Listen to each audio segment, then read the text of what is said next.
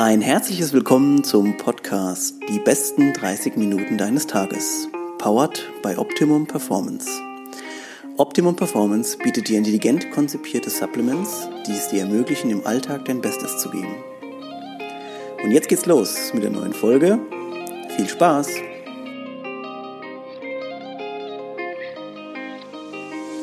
Ich freue mich ja. heute sehr auf einen ganz besonderen Gast, äh, den ich äh, früher schon im Fernsehen mir angucken durfte und die jetzt einfach mit äh, Videokonferenz zugeschaltet ist. In diesem Sinne ein herzliches Willkommen, Julia Schwarzbach.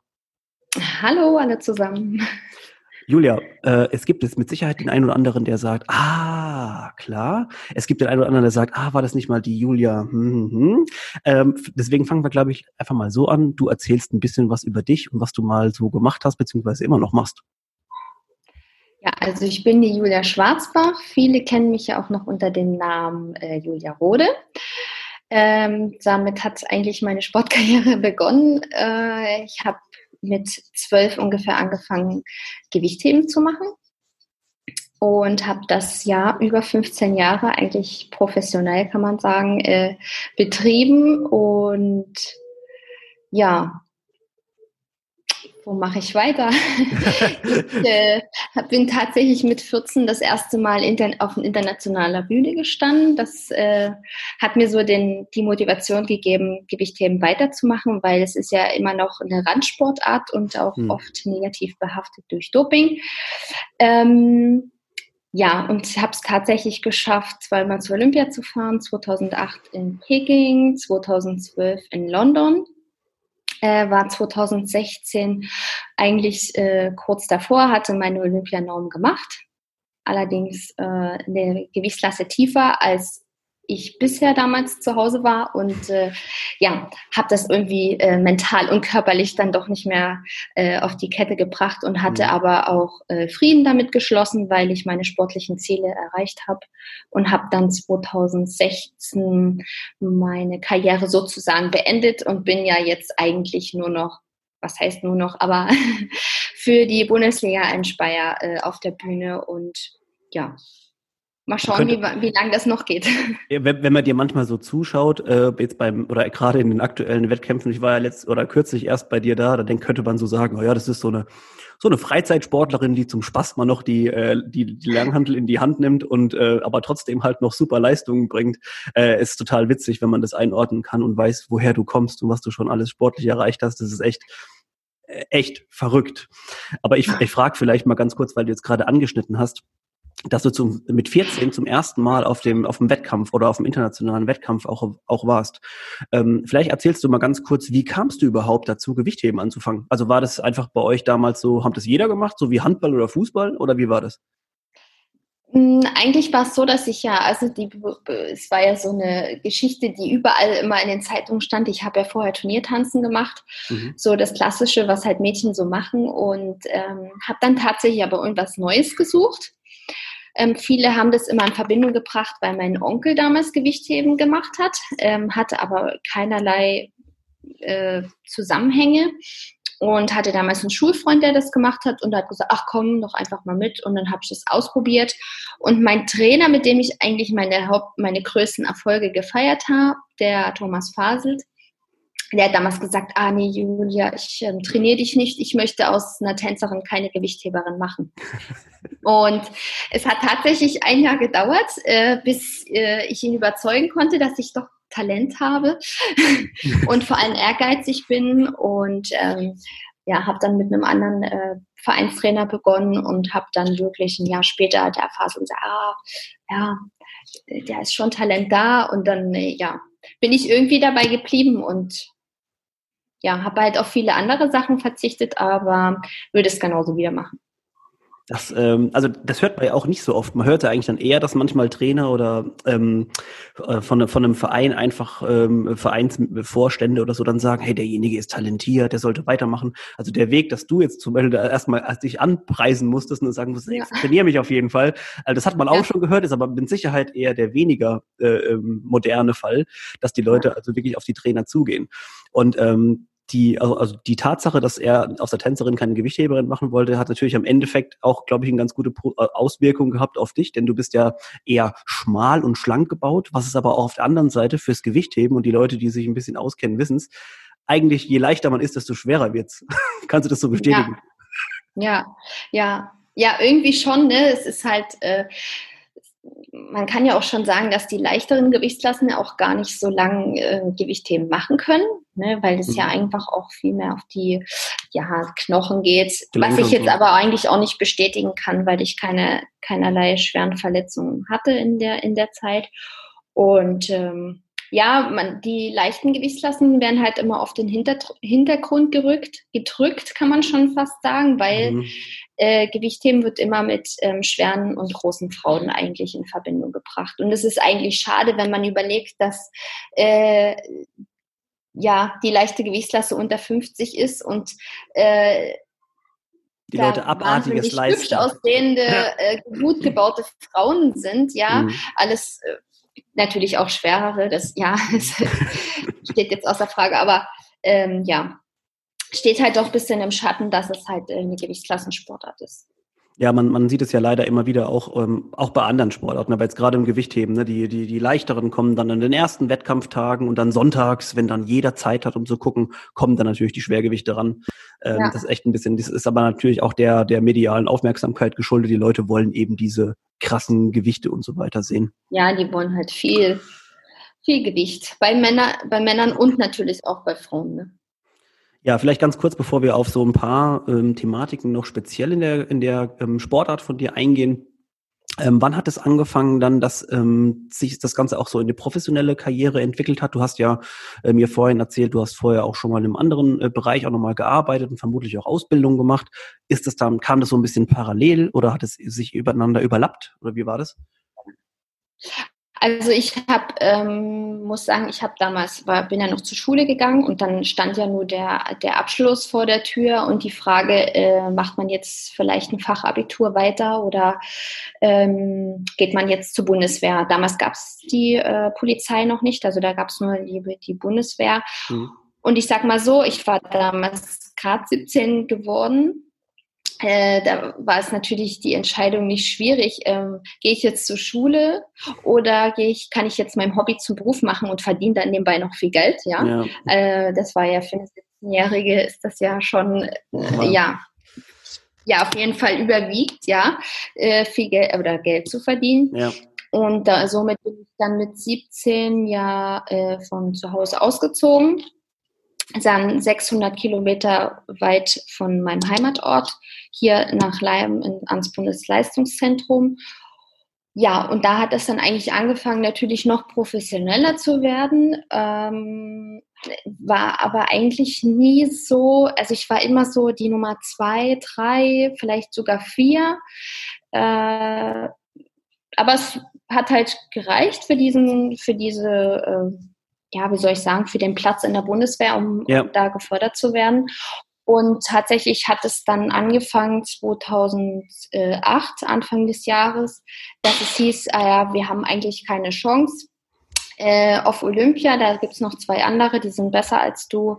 Ähm, wir können aber versuchen, die Gewichtsklasse zu wechseln. Damals äh, noch aktiv in der bis 58er.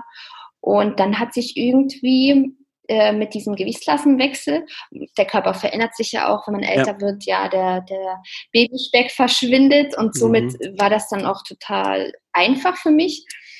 Und dann hat sich mit diesem Wettkampf 2008, mit dieser äh, Europameisterschaft, wo ja quasi der letzte Wettkampf war, um sich für Olympia zu qualifizieren, ähm, hat sich irgendwie mein komplettes Sportlerleben geändert. Ja, ich war dann auf einmal die Einzige, die zu Olympia fährt und ich konnte es irgendwie gar nicht so realisieren. Und dann war, ging das einfach so schnell. Ja.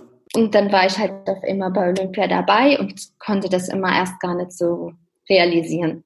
Auf jeden Fall, ja. Und dann war das eigentlich so richtig professionell. Also wirklich alles hinten angestanden. Ich, ich muss ja. mal gerade kurz einhaken, weil du gerade die EM 2008 auch erwähnt hast und ich gelesen habe in deiner, in deiner Bio auch so ein bisschen, dass dieser Wettkampf wohl auch, also dass diese Überraschung, die du auch eben gerade schon leicht angefangen hast, eigentlich damit zu transportieren, dass das wirklich sehr überraschend alles war. Ja, also es war vornherein klar, wir können bei dieser Europameisterschaft einen Startplatz für die Frauen erkämpfen.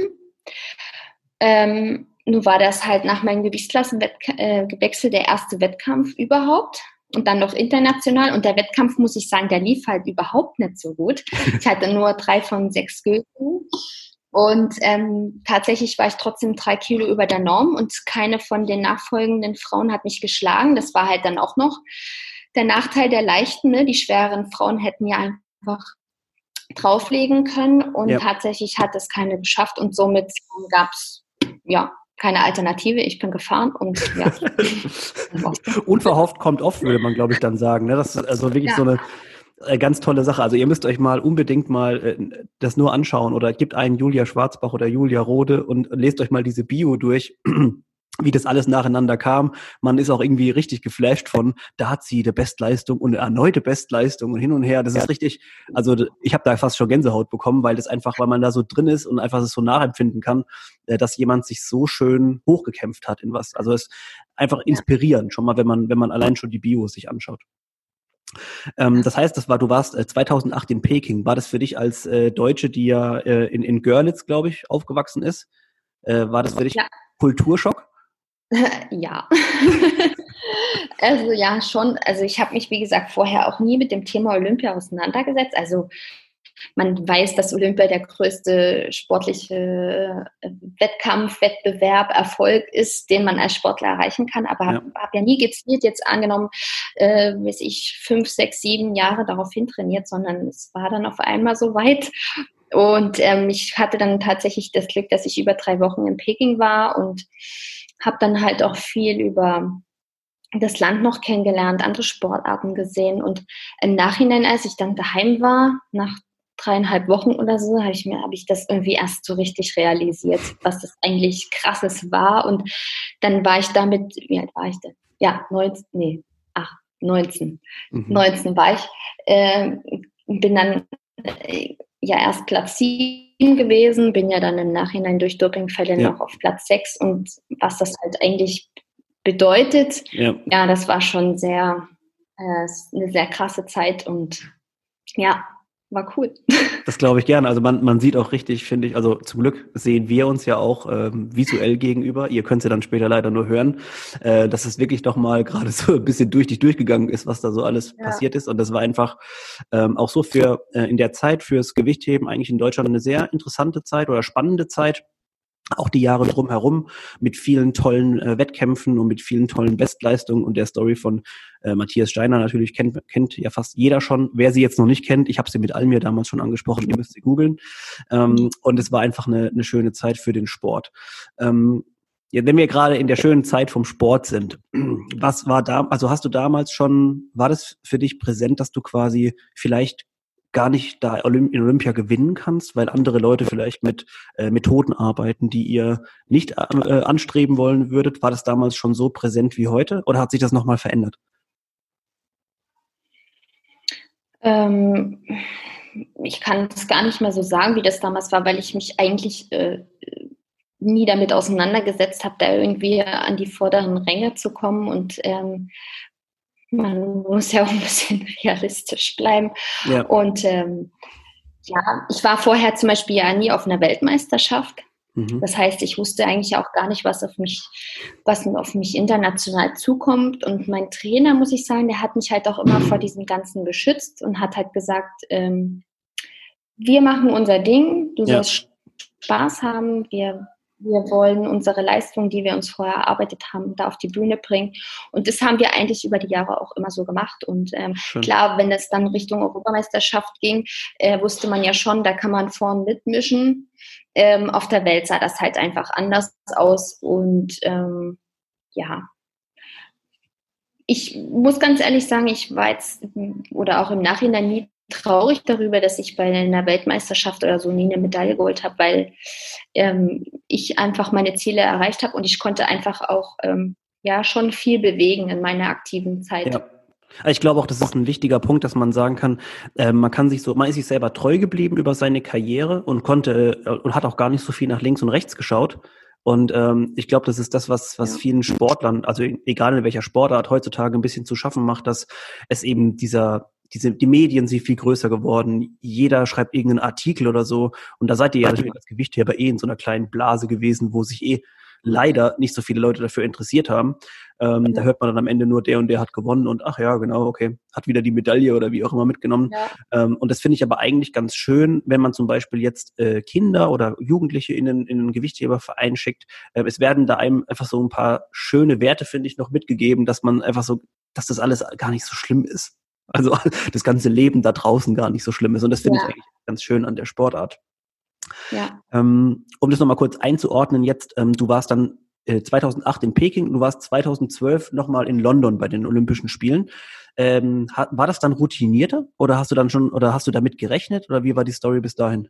Das waren ja nochmal vier Jahre quasi bis, bis, bis von Peking. Ja, also ich war dann halt äh, ab da eigentlich so, ähm, mein Trainer hat es immer so ganz gern ge gesagt, das Zugpferd der Mannschaft. Mhm. Es hat natürlich auch viele Nachteile, ne, weil ich, ich bin eigentlich auch kein Mensch, der mich irgendwie in irgendeiner Form in den Vordergrund drückt. Und ähm, war natürlich aber trotzdem eine ganz andere Vorbereitung. Klar, du wusstest, okay, du, du, war, du bist eigentlich das Aushängeschild für alle. Und ähm, wir wussten aber auch, dass wir das nur als Mannschaft schaffen können, diese Startplätze zu, ähm, zu bekommen, anders als es ähm, ja, ja, jetzt ist mit diesen äh, Nominierungskriterien. Ja. Und ähm, ja, äh, habe natürlich dann auch viel intensiver diese vier Jahre vorbereitet und konnte da ja auch äh, von der Kilozahl, glaube ich, nochmal, also zehn, nee, zehn Kilo waren es nicht, ich weiß gar nicht im Kopf, auf jeden Fall nochmal was drauflegen. Ich fand es im Nachhinein dann schade, dass oftmals geschrieben wurde, wurde sie nur Platz zehn. Mhm. Ähm, aber hat mich in dem Sinne hm, gar nicht äh, jetzt irgendwie traurig oder so gemacht, weil ich wusste, ich habe Bestleistungen gemacht, ich habe neue ja. deutsche Rekorde aufgestellt und wir als Mannschaft haben das zusammen geschafft. Und trotzdem waren die Olympischen Spiele in Peking nochmal irgendwie anders besonders. Ja. Keine Ahnung, es war einfach auch so drumherum viel schöner und ähm, ja, man ist dann halt auch so nach vier Jahren Vorbereitung ist man natürlich dann mental irgendwann auch mal so ein bisschen ausgelaugt. Ne? Ja, ja. Will man ja jetzt auch nicht so schön reden und ähm, man ist dann auch, was heißt froh, wenn es vorbei, äh, vorbei ist, aber ähm, ja, vier Jahre ist halt eine lange Zeit. Ja, also ich glaube auch da, ähm, da wenn jetzt Leute zuhören, die im, in, in den Sportarten Leichtathletik und Touren und Gewichtheben unterwegs sind, ähm, das ist von der mentalen Belastung nochmal was anderes als, also jeder muss natürlich performen, vor allem im Profisport, aber gerade im Gewichtheben und so, wo es dann um, um es geht um manchmal so um so kleine Zahlen von Kilos, die sich bewegen müssen, also sowohl vom eigenen Körpergewicht als auch von der Leistung, die dann am Ende halt äh, dabei rauskommen muss, das ist schon heftig belastend. Und äh, ich hatte ja auch hier schon einen Podcast mit einer Sportpsychologin, äh, die sich extrem mit Gewichtheberinnen und Crossfittern äh, auseinandergesetzt hat und auch mit denen zusammenarbeitet. Und äh, da ist also sehr viel ja, Luft noch nach oben, glaube ich. Das sind so Sachen, die früher, glaube ich, nicht so richtig behandelt worden sind. Da war das doch wahrscheinlich eher so, wir trainieren und, äh, und haben einen Wettkampf. Ja, ja. Klar, man, man will halt, man wird halt irgendwie äh, über die Jahre macht man halt auch seine Erfahrung und will natürlich, äh, es ist immer ausbaufähig, klar. Aber ähm, ich muss ganz ehrlich sagen, ich, ich war so eine Sportlerin, die auf das Drumherum nicht so viel Wert gelegt hat, sondern sich wirklich auf die wesentlichen Sachen ähm, halt konzentriert hat. Und äh, damals hatte ich auch noch diese mentale Stärke, um zu sagen, okay, ich brauche das alles nicht, ich äh, schaffe das auch so. Okay. Ähm, äh, du hattest damals die mentale Stärke. Es sieht aber jetzt nicht aus, wenn man dich jetzt noch heben sieht, als ob du keine hättest. Ne? Wahrscheinlich hast du jetzt eine ganz andere Ausgangsposition, eine ganz andere Perspektive, wenn du jetzt ja. zum Wettkampf gehst. Ja, es ist halt, jetzt ist es halt wirklich noch, ähm, also eigentlich nur der Spaß und damals war halt noch dieser, dieser, dieser Kick, äh, jetzt äh, auf, den, auf die Minute seine Leistung abzurufen und ähm, da auf der Bühne gefeiert zu werden, nur du und die Handel.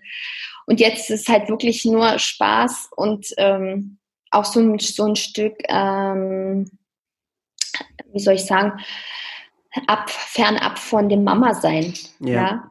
Bisschen, bisschen äh, Freizeitbeschäftigung noch, weg, weg von ja, den Kindern. So ein bisschen und halt auch, ein bisschen, so ein bisschen was für sich selbst zu tun. Das äh, ja. sollte man ja, äh, auch wenn man zwei Kinder hat, nicht vergessen. Ja, man, man sieht dich ja ab und zu äh, zwischen Brot schmieren und zwischen Wäsche aufräumen im Keller noch eine halbe Stunde trainieren. Auch das ist halt ganz normal, das gehört halt auch zum ja. Leben dazu. Und äh, manchmal, glaube ich, sollte man sich da auch also als Freizeit- oder Hobbysportler äh, manchmal wieder ein bisschen zurückstufen und sagen, hey, es ist alles nicht so schlimm, wenn ich mal nicht ins Training gehen kann und mich um die Kinder kümmern muss. Ja, äh, ganz kurz, äh, weil ich nochmal ein Thema ansprechen, das auch mir gerade momentan auch immer wieder mal angezeigt wird, und zwar so zu dem Status des Gewichthebens in Deutschland. Da habe ich das Gefühl, ähm, da hat letztens jemand so was Schönes gesagt und hat gesagt, wir, wir war es, glaube der Jürgen Spieß, der gesagt hat, wir schaffen uns da gerade selbst ab ähm, und, und, und machen gerade nicht so die tollsten Sachen dafür, dass, dass die Sportart so nach, nach, nach vorne treibt. Ähm, wie siehst du momentan Gewichtheben in Deutschland? Haben wir, können wir was, was können wir da besser machen, um vielleicht noch ein bisschen mehr Leute zu erreichen? Uh, das ist wirklich eine, relativ schwierige Frage. Es ist halt so, man muss ja von Grund auf sagen, dass einfach überall in den Sportvereinen die Jugendlichen fehlen. Das stimmt. Äh, die Jugendlichen fehlen und dann ist es noch die Kunst, wenn die Jugendlichen mal da sind, sie zu halten. Äh, sie, sie und wie, ja, ihnen aufzuzeigen, was an dieser Sportart toll ist und, ähm, und was auch schwierig ist, dass die Leute von heute sehr selten noch Opfer bringen wollen. Die denken, Stimmt. man einem fliegt alles zu, aber da gehört halt viel mehr dazu. Äh, man kann halt dann nicht ständig Party machen oder halt nur zweimal in der Woche trainieren. Das funktioniert halt nicht. Also entweder man muss halt akribisch machen oder man kann es eigentlich lassen. Und ähm, wir müssen eigentlich, wie in vielen Sportarten, wieder versuchen, die Jugendlichen zum Sport zu bewegen und äh, und wir als Gewichtheber müssen natürlich immer wieder Vorurteile ausräumen, wie äh, das geht auf die Knochen und du, du verletzt dich, deine Knie gehen kaputt und ja, und du wirst dann fett. Bei den kannst, Frauen. Kannst, kannst im Alter nicht mehr kann laufen. So, ja, ähm, heutzutage, oh wenn ich so äh, aufs, äh, auf irgendwelchen Kanälen schaue, kann der Po nicht groß genug sein, so ungefähr. Also das sind so, ja, ähm, man muss halt allgemein versuchen, wieder die Leute ein bisschen zum Sport zu bewegen und das Gewichtheben natürlich äh, mehr denn je. Würdest du dann auch sagen, also es ist natürlich auch bestimmt auch ein bisschen Erziehungssache dabei, dass die, sagen wir mal, die Eltern von heute jetzt vielleicht ein bisschen mehr darauf Wert legen, dass die Kinder oder die Kids, Teenager wieder so in ihrem sportlichen Umfeld oder im Vereinsumfeld so ein bisschen, was ja eigentlich auch sehr schön ist. Also wir beide kennen das ja noch oder ja unter wirklich schönes Vereinsleben, dass man gerne auf ein, oder in einen oder auf einen Verein gekommen ist und gesagt hat, man verbringt da gerne seine Zeit, also nicht nur im Training, sondern eben auch mal danach oder davor. Ja. Wäre das auch was, was du vielleicht versuchst oder was ihr vielleicht als, als äh, Eltern versucht, ihr beiden ähm, euren Kindern so ein bisschen mitzugeben? Ja, also wir wollen auf jeden Fall, wir sind beide so aufgewachsen, dass unsere Eltern gesagt haben, okay, ähm, es ist gut, wenn ihr Sport macht. Was ihr macht, ist uns gleich. Ähm, aber dass man immer die Unterstützung von den Eltern bekommt und das wollen wir auch. Und wir wollen aber auch nicht, dass unsere Kinder jetzt Gewichtheben machen. Wir wollen sie halt dahingehend unterstützen, was sie wollen.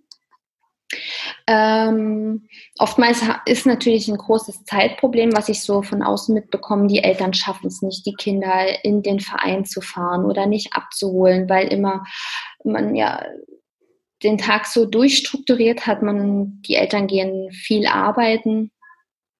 Manche können sich das halt äh, auch nicht leisten. Ne, das ist auch noch ein wichtiger Punkt, so, ja. so ein Vereins, äh, so ein Mitglied äh, zu sein, kostet ja auch Geld. Ja, ja das ist ja. auch noch ein, Faktor. Ähm, aber wir wollen schon unseren Kindern mitgeben, äh, Sport zu machen, weil man halt auch viel fürs Leben lernt. Das ist absolut so. Findest du es aber auch nicht so ähm, nicht so krass, dass also unsere Eltern vermutlich oder ich, es ist nur eine Vermutung, aber ich, ich gehe davon aus, unseren Eltern war das eigentlich das Wichtigste, uns zum Training zu fahren. Das wäre es wär, hätte gar nicht passiert, großartig, dass uns das äh, dass das irgendwie damals in der Zeit irgendwie es heißt, ah nee, ich habe da noch ein Meeting oder wie auch immer. Ja. Also das war eigentlich immer so, dass die Eltern von aus, aus der Zeit immer geguckt haben, dass du zu deinem Sport kommst. Also das, ich glaube, es hat sich so ein bisschen die, ähm, die Prioritäten haben sich irgendwie so ein bisschen verschoben. Und, ja. und, und das, ich habe auch das Gefühl, wir können das nicht mehr aufarbeiten, dadurch, dass wir vielleicht jetzt mehr Geld verdienen als vorher. Aber du, die, dir fehlt trotzdem die Zeit mit den Kindern.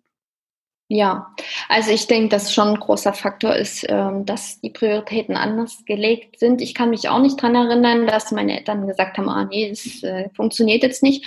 Aber man hat sich halt auch untereinander unter den Eltern unterstützt. Dann hat der eine mal den Tag die Kinder ja, genau. zum fahren und dann war es mal der andere. Oder wenn meine Eltern gesagt haben, ja, heute geht's nicht, dann fahr mit dem Fahrrad, dann bin ich mit dem Fahrrad gefahren. genau, ja. Auch wenn das mal zwölf Kilometer waren. Ja. ja, und heute sagen sie halt, oh, nee, Fahrrad, oh nee, oh, das Wetter ist jetzt nicht so fürs Fahrrad geeignet. Ja. Ne? Da, geht's, da geht's halt los, ja. Und ja, ja. Ja. ja, da muss man, wie gesagt, der, der gehört halt dann irgendwann mit einem gewissen Alter der eigene Ehrgeiz halt dazu. Ja, das stimmt, ja. Ähm, wenn wir jetzt kurz in die, oder versuchen, so ein bisschen in die Zukunft zu, zu schauen. Wir haben ja vorhin schon mal angesprochen, du hast ja momentan die sehr schöne Lage, dass du weiterhin beim äh, Gewichtheberverband arbeiten äh, darfst. Ähm, und da haben wir vorhin auch schon mal kurz aufgegriffen, dass man immer im Sport so ein bisschen bleiben möchte, was natürlich echt immer schön ist. So die Zukunft der Julia. Siehst du dich da jetzt nur in dieser normalen Position im, im Gewichtheberverband oder siehst du da noch ganz andere Sachen für dich äh, als Trainerin oder so zum Beispiel? Ähm, die Frage wird mir tatsächlich oft gestellt, warum ich keine Trainerin geworden bin. Ähm, das hat viele Gründe. Ähm, zum einen muss ich sagen, bin ich als Sportlerin damals viel unterwegs gewesen und schätze das Leben jetzt sehr bei mir zu Hause. Ja. ja ähm, vielleicht kommt es irgendwann mal wieder, aber ich ja. war dann schon irgendwie froh, nicht ständig auch ins Trainingslager zu fahren und so. Ja. Ne? Das hat halt, äh, sein Für und Wider. Mhm. Und zum anderen ähm, weiß ich nicht, ob ich die geeignete Person dafür bin, weil ich bin schon sehr perfektionistisch und mhm. ähm, ehrgeizig und erwarte das natürlich dann auch von, von meinen oder wenn ich Sportler hätte, von meinen Sportlern ja. und hätte, glaube ich, Angst, ich würde ähm, das Gegenteil damit bewirken. Ja, also ich, ich sehe deinen Punkt. Ja. Diese ehrgeizigen Kinder und vor allem dieses Konkurrenzdenken, was es ja im Gewichtheben überhaupt nicht mehr gibt, weil es einfach die Vielzahl an Sportlern einfach nicht mehr gibt. Ja. Ähm, gefühlt muss man manchmal mit dem arbeiten, was man hat. Und ich weiß nicht, ob das ähm, mein Ziel ist, wobei ich eigentlich glaube, ich könnte schon viel bewegen. Und bin ja für manche vielleicht dann doch für, für das eine oder andere Mädchen ein Vorbild. Aber Absolut. ich glaube, ich weiß nicht, ob ich da so geboren für bin. Also wenn, wenn du mich jetzt fragen würdest, also ich, auf der einen Seite, ich, ich sehe natürlich den Punkt, dass du äh, nicht so viel weg sein willst, auch von deiner Familie, was ja, was du ja früher schon viel hattest. Also das ist wahrscheinlich auch der mit der ausschlaggebendste Punkt. Den anderen Punkt, dass du sehr ambitioniert und, okay, du hast das gesagt, perfektionistisch bist, das sehe ich eigentlich sogar eher als Vorteil, denn ich, ich finde es manchmal sogar als Attribute, das geht uns manchmal ein bisschen äh, flöten und äh, die Leute sehen das manchmal zu, zu locker vielleicht ein bisschen. Ja. Aber gut, okay, wir, wir lassen uns überraschen. Vielleicht kommt da ja noch irgendwas mal. Ähm, ja, ich sag niemals nie. Wie immer wollen wir den Podcast aber trotzdem mal noch ganz kurz auch mit einer positiven Note äh, ja, beenden. Und zwar, wir hatten es vorhin schon über die M 2008 und ich hatte auf meinem, in meinem Fragenkatalog in jedem Fall noch stehen, was war dein schönster Moment in deiner, in deiner sportlichen Karriere? Da gab es viele. Also ich kann jetzt gar keinen besonderen Moment für mich rauspicken. Natürlich, die, äh, klar, die Olympischen Spiele waren für mich äh, sensationelle Momente, aber auch die Europameisterschaft 2015. Da habe ich ja damals schon während meiner Ausbildung, nach der Ausbildung immer noch abends trainiert. Mhm. Und da bin ich äh, mit sechs gültigen Versuchen von der Bühne und habe halt ähm, äh, bin da Vize-Europameisterin geworden. Das war auch wirklich so ein richtig krasser Moment für mich. Ich habe keine mhm. Bestleistung gemacht, ja, aber ich habe einfach durch die durch dieses ähm, ganze Zeit professionelle Trainieren und ähm, mental war ich da auch relativ frisch. Bin einfach auf die Bühne gegangen, habe mir gedacht, oh, mir, mir egal heute, ich ich hebe jetzt das, was ich brauche, die Trainer entscheiden, ich gehe auf die Bühne, hebe es hoch und am Ende sehe ich, was rauskommt. Geil. Und ähm, das war irgendwie so, das war schon richtig krass. Und da habe ich auch so gebrüllt und schreckliche Bilder dabei entstanden, ja, mit offenen, schreienden Mund. Aber das war wirklich auch so, noch so ein richtig ähm, toller Moment eigentlich so in meiner Karriere, ja. Ich glaube, da ist einfach manchmal, äh, sieht man, was dieser, also heute sagt bei jeder Mindset dazu, aber was so die, der Gedankengang bei, bei Sport dann oftmals ist, dass man sagt, hey, weißt du was, ist mir scheißegal, ich gehe einfach hin und mach das so. Ja. Das war, das ist echt schon stark. Also sehr, sehr schön. Also ich finde die ganze Geschichte von dir sehr inspirierend. Ich hoffe, ich habe jemanden auch damit oder wir haben jemanden damit erreicht, ähm, sich nicht nur für die Sportart Gewichtheben zu interessieren, sondern eben auch, was für tolle Geschichten darin äh, verborgen sind. Vielleicht ganz kurz noch, Julia, zu dir, falls man mal ein bisschen rumstalken äh, will und dich mal sehen will zwischen morgens dem Brote schmieren, äh, dann noch den Wäsche aufhängen. Ich sehe, morgens hast du immer diese schönen Timelapse-Dinger jetzt drin, wo man sieht, was man morgens alles hinkriegen kann, wahrscheinlich in einer Stunde. Ja, das sieht nach ja. viel Arbeit auf jeden Fall aus. Äh, wo finden wir dich am, am besten äh, auf Instagram? Unter was muss man da suchen? Unter Julia Schwarzbach unter Julia Schwarzbach, genau. Also wenn ihr, wenn ihr Bock habt, schaut ihr einfach mal auf Julias ähm, Instagram-Kanal vorbei. Da kommt doch immer wieder mal was Sportliches rein. Also so wie ich gehört habe, kommen ja da demnächst noch ein paar Wettkämpfe auch. Also manchmal sieht man dich auch noch ein bisschen an der Handel. Ja, ich denke mal wieder öfter vermehrt, aber klar, die, die Zeit äh, zwischen äh, Mama und Haushalt und äh, lässt das halt doch nie manchmal nicht immer zu, aber ich gebe mein Bestes.